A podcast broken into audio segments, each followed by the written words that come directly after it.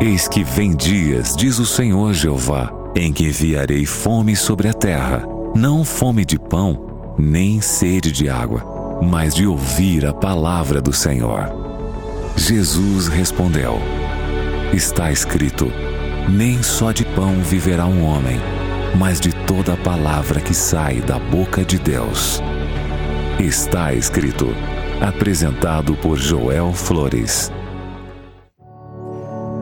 Olá, muito bom dia. São 11 horas 5 minutos. Que bom ter a sua companhia aqui na Rádio Novo Tempo.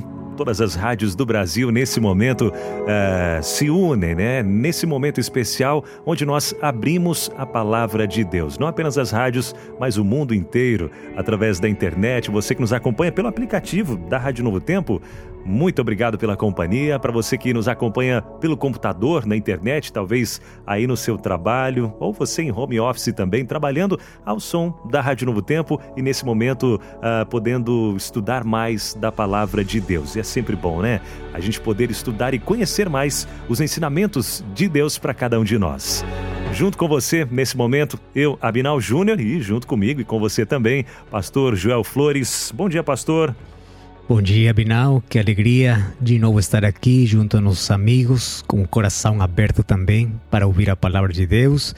E cada semana estamos aqui eh, prontos para encher nosso coração de esperança, de fé, das lindas promessas que Deus tem para nós.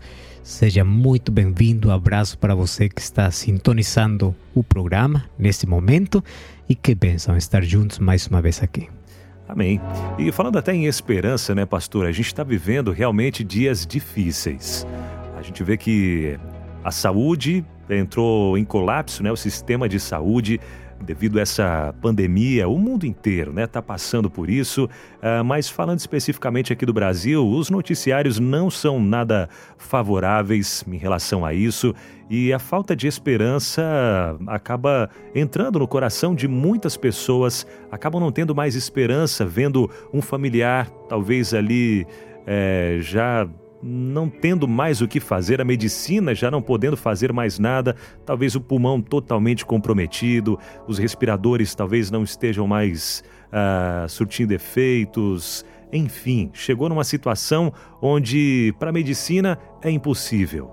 É, não apenas nesse caso, estou citando esse caso agora, é, o que a gente está vivenciando né, da, da, da pandemia devido ao coronavírus, mas em outros casos também, onde a medicina já desengana os familiares, dizendo: olha, não tem mais o que fazer, não tem mais solução. Aí vem aquela pergunta, né? Até a gente lança essa pergunta para o ouvinte já mandar mensagem no nosso WhatsApp 12 98151 0081 12 98151 0081 e a pergunta que eu tenho para você é a seguinte: Deus pode curar enfermidades impossíveis? Será que aquele, aquele paciente que já está em estado terminal, já totalmente desenganado pelos médicos, Deus pode operar um milagre? E a gente vê, né, pastor, a falta de esperança. Talvez pessoas que já tiveram uma fé firme, fortalecida em Deus, mas diante de uma situação dessa acabam se, se vendo numa situação ali onde já não tem mais o que fazer e acabam perdendo a esperança e a fé. Situação difícil, né, pastor? Verdade, Abinal. Na verdade, eh, todos nós, todos os seres humanos, quando passamos por certas dificuldades, na medida que o tempo passa, também vamos perdendo às vezes a fé e a esperança. E o maior remédio hoje para o mundo, para a gente, para a sociedade é a esperança, que cada dia vai se perdendo. Tem muitos corações enlutados, tem muitas famílias muito tristes que já perderam também a esperança de viver. Milhares de pessoas estão morrendo dia a dia. Verdade. Tem tanta eh, enfermidade, tanta doença, tem tanta frustração, tem tanta coisa que faz que o ser humano possa pensar que já não tem mais saída. Mas hoje queremos ver como no meio da escuridão da vida, no meio de, de, desse lugar sem saída, aparece sempre a luz, a luz da esperança. Essa luz que abre nossos olhos para poder enxergar melhor as coisas que Deus tem. E nunca esqueça que Deus nunca te abandona. Ele sempre, sempre está com você. Não importa a situação que você esteja vivendo, Ele está sempre. Mas às vezes os problemas da vida nos fazem eh, criar dificuldades para poder olhar e sentir que Jesus sempre está perto de nós. Verdade, né? Tão maravilhoso a gente saber disso e ao mesmo tempo dói o nosso coração em saber que muitas pessoas não têm o conhecimento disso, né? Não têm o conhecimento dessa esperança que a gente tem. Mas a cada dia, a Rádio Novo Tempo, TV, é, enfim, os meios de comunicação da Novo Tempo têm alcançado mais e mais lares. E talvez nesse momento, a gente está até falando para alguém, pastor, que não tem fé, que uhum. talvez é, encontrou a rádio por acaso, por acaso não, né? Providência divina. Verdade, tem um propósito para Com isso. Com né? certeza. Né? E está ouvindo essa mensagem nesse momento, talvez algum ente querido passando justamente por essa situação, é, questão de, de, desenganado pelos médicos, quem sabe, e está acompanhando a Rádio Novo Tempo, a gente quer trazer esperança para essa pessoa, né? E até em resposta à pergunta que a gente fez há pouco aqui, né? A gente perguntou para o ouvinte é, se Deus pode curar enfermidades impossíveis. Uh, já temos aqui algumas respostas chegando. Uh, lembro que você também pode enviar a sua resposta para o nosso WhatsApp, que é o 12 98151 0081. Pode digitar ali a sua mensagem que a gente já lê aqui também, tá bom? A Vânia, ela é de Serrinha, Bahia. Ela está dizendo o seguinte: olha, bom dia. É, com certeza ele é o médico dos médicos. Ela está dizendo que Deus é o médico dos médicos e com certeza existe sim é, é, cura para as enfermidades impossíveis. Também a hum, Eliane, Eliane Correia, ela é do Rio de Janeiro e disse que sim, que Deus pode, pode sim é, trazer a cura a todas as enfermidades. Tem mais respostas chegando para a gente por aqui também, respondendo com certeza sim é, muitos exemplos na minha família. Olha só, essa ouvinte está dizendo que tem exemplos na sua família. Inclusive, ela diz o seguinte: ó, no mês de dezembro, meu avô apresentou um coágulo no sangue, é, coágulo de sangue na cabeça e precisava de, de uma cirurgia rápida. Para os médicos, não havia possibilidade de vida, devido à idade dele de 93 anos e por ser uma cirurgia de risco também. É, nós entramos em oração e ele passou pela cirurgia, resistiu milagrosamente Amém. e os médicos ficaram perplexos e com essa coisa linda. Muito muito obrigado por compartilhar essa essa história, esse milagre, na verdade, traz conforto para muitas pessoas que estão passando por uma situação parecida. É verdade. Agora, pastor, é, falando sobre essa questão dos milagres, né? Será que eles realmente existem, né? Será que existe um milagre, a cura dessa doença, dessa enfermidade, ah, talvez desenganada pela medicina? É, quando existe essa cura, né, desenganada pela medicina, será que seria realmente um milagre? A gente sabe que milagre, né, milagre trazendo aí o significado dessa palavra, né, é um evento sobrenatural inexplicável que causa estranheza e admiração. Só pode ser entendido como uh, fé, Uhum. E o que, que a Bíblia fala sobre esse assunto, pastor? No livro de João, capítulo 5, encontramos uma história muito, muito interessante. A história começa falando sobre uma das maiores festas da cidade de Jerusalém. Jesus decide, decide ir para a festa, mas também, uma tarde do sábado, decide dar as costas às máscaras da alegria para enfrentar a dura realidade da dor. Então, ele faz seu caminho entre gemidos a um lugar com um cheiro ruim. É o tanque das ovelhas. Por quê? Porque ali as ovelhas serão lavadas antes do sacrifício. Ali perto desse, desse tanque, dessa piscina, é, havia um lugar onde havia muitos, muitos doentes. Ali tinha uma lagoa, uma piscina, que não se parecia em nada com a piscina dos ricos de um lugar onde os jovens atletas se bronzeavam ali com o sol, este lugar estava cheio de enfermos. Somente tinha cinco portas por onde entraram pessoas muito desesperadas, mas tem um nome lindo. O nome é Betesda, que significa Casa de Misericórdia. Esse lugar é como um hospital, porque tem tanta gente doente. Mas sabe, não tem um médico somente tem uma lenda A lenda diz que um anjo desce de vez em quando para mexer a água e o primeiro doente a mergulhar na água mexida ficará bem de saúde.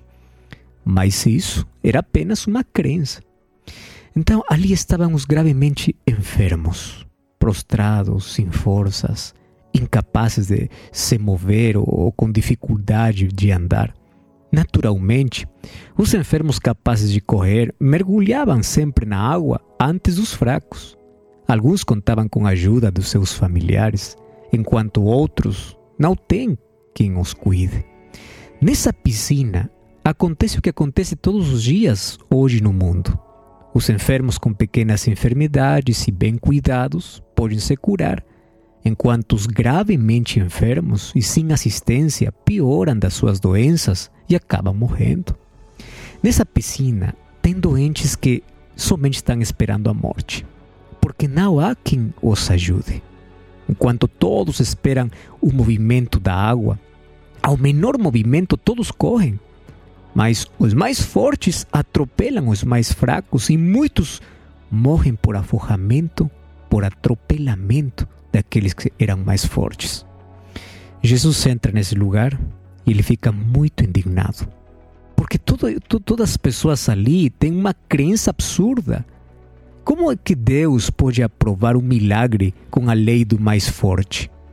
Mas como poder explicar a essas pessoas que essa crença é absurda? Eles não entenderiam. Como explicar que Deus não faz milagres favorecendo somente aquele que é mais rápido? Quando Jesus faz milagres, quando Deus faz milagres, favorece a todos, não simplesmente aquele que é mais rápido.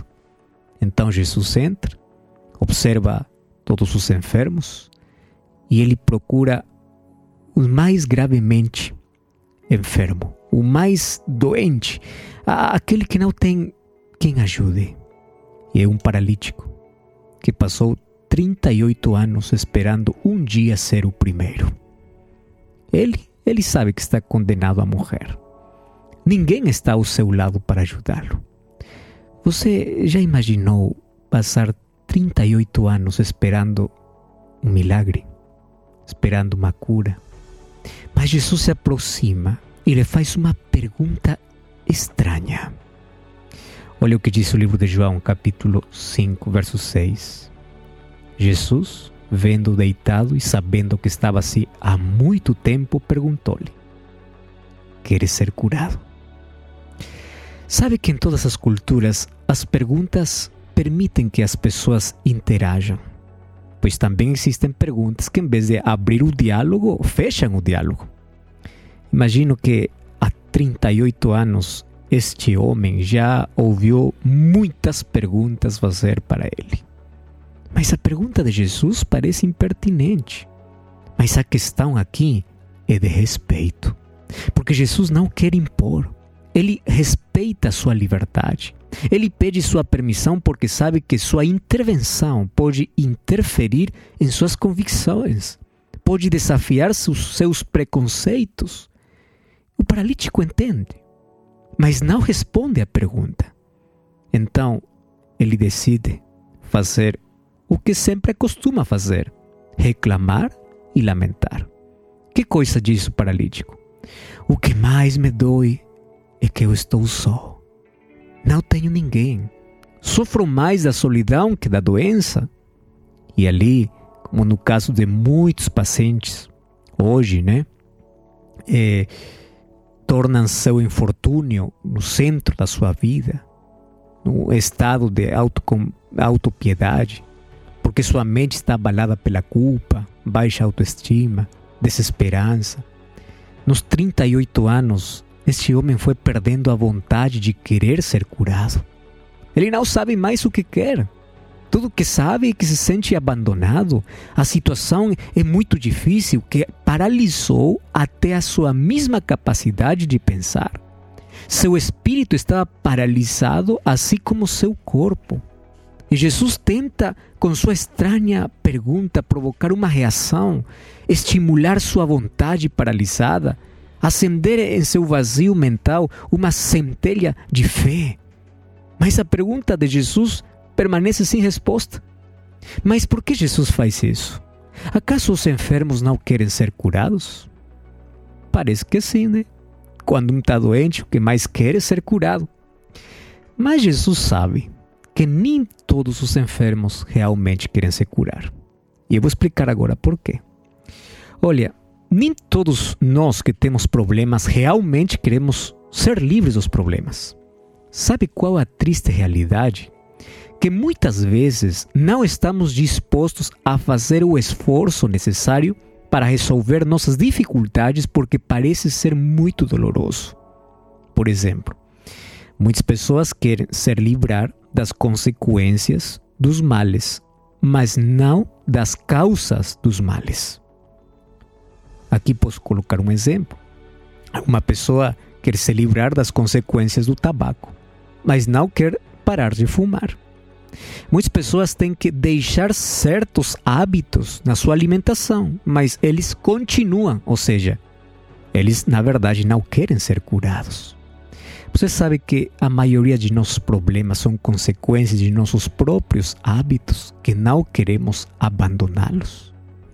Então Jesus sabe que, além de sofrer por muito tempo, muitas pessoas doentes tendem a perder não somente a esperança de cura, mas também o desejo de ser curado.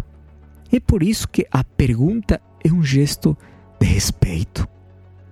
Sabe, todos nós em algum momento de nossa vida, assim como este homem, como paralítico, fomos confrontados com a dura realidade de nossos bloqueios.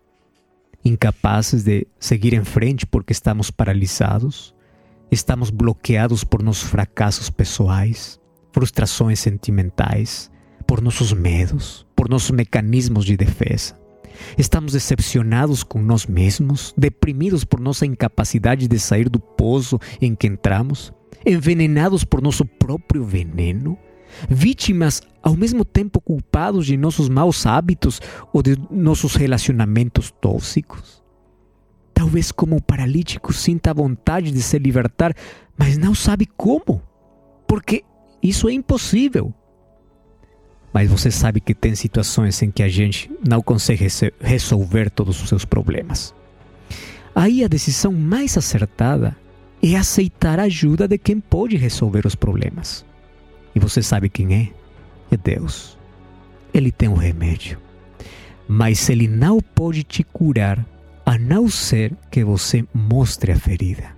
Se você sempre está escondendo a ferida, se você não quer ir para Deus, não quer se render para Ele, então o remédio nunca fará efeito na sua vida. Este homem, do livro de João, capítulo 5, precisa sair da sua situação, mas ele não tem força de vontade suficiente. Que coisa vai fazer Jesus para ajudá-lo? Jesus não lhe disse assim: Olha, vou te ajudar a ser o primeiro da próxima vez que a água, se mover. Ele simplesmente lhe diz: Levanta e sai daqui. Sabe o que Jesus quer? Jesus quer quebrar a tradição de que um anjo move a água. Ele não quer que você coloque sua fé na, na, no movimento da água, mas no Criador da água, que é Deus. A primeira coisa que Jesus quer fazer é tirá-lo das suas crenças, daquilo que o mantém paralisado, esperando em vão, daquelas coisas que mantêm paralisado sua vida. Mas aqui parece que a ordem de Jesus é muito cruel. Como você vai falar para um, um inválido que tem que caminhar, tem que se levantar e tem que caminhar, tem que andar? Mas Jesus sabe que quando ele dá uma ordem, ele também dá o poder. E lembre disso. Se Jesus dá uma ordem, ele dá as forças para cumprir. Ele dá força para cumpri-la. Levante-se e ande. Sabe que esse paralítico não tem nome, porque esse paralítico pode ser você, posso ser eu. Aqui eu posso colocar meu nome. E Jesus está falando para mim e para você: levante-se e ande. Deus vai te devolver tudo, a dignidade que você perdeu. Mas Deus quer te tirar do lugar que te mantém sempre amarrado. Mas o paralítico tem que exercer a fé, ele tem que acreditar.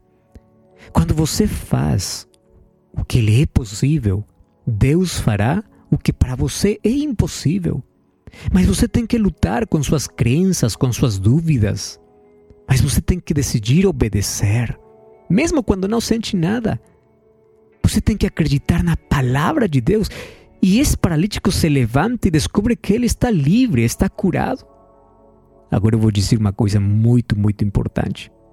Se a fé consiste em acreditar no que não vemos, a recompensa da fé é ver o que parecia impossível. Eu vou repetir esta frase que eu quero que você possa sempre lembrar. Se a fé consiste em acreditar no que não vemos, a recompensa da fé é ver o que parecia impossível. Jesus lhe disse paralítico: sai daqui, sai daqui, nunca mais voltes neste lugar. Sabe como acaba a história? Logo depois, Jesus sai para encontrar este homem que está curado. Mas aonde foi este homem? Sabe aonde foi? Foi para o templo. Foi lá para agradecer a Deus. Por isso, quando você é restaurado por Deus, você expressa obediência e gratidão a Deus, servindo a Deus, e vai para o templo.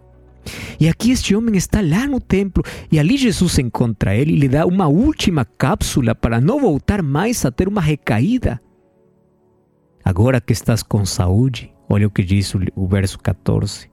Mais tarde Jesus o encontrou no templo e lhe diz: Olha, já estás curado? Não peques mais, para que não te suceda coisa pior. Que coisa está dizendo aqui Jesus? Deus quer uma transformação definitiva. Eu quero falar para você, Rodrigo, Henrique, para você, Mário, Maria, Ana.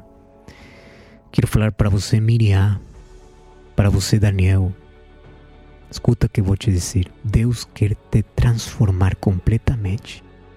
Estou falando para você que está no leito, no hospital, ou está com cuidados, com remédios ali na, na sua casa. Deus não somente quer te restaurar tua saúde física, Ele quer mudar teu coração, quer mudar teus hábitos, quer mudar a tua vida. Mas Deus precisa da sua cooperação. O que significa isso?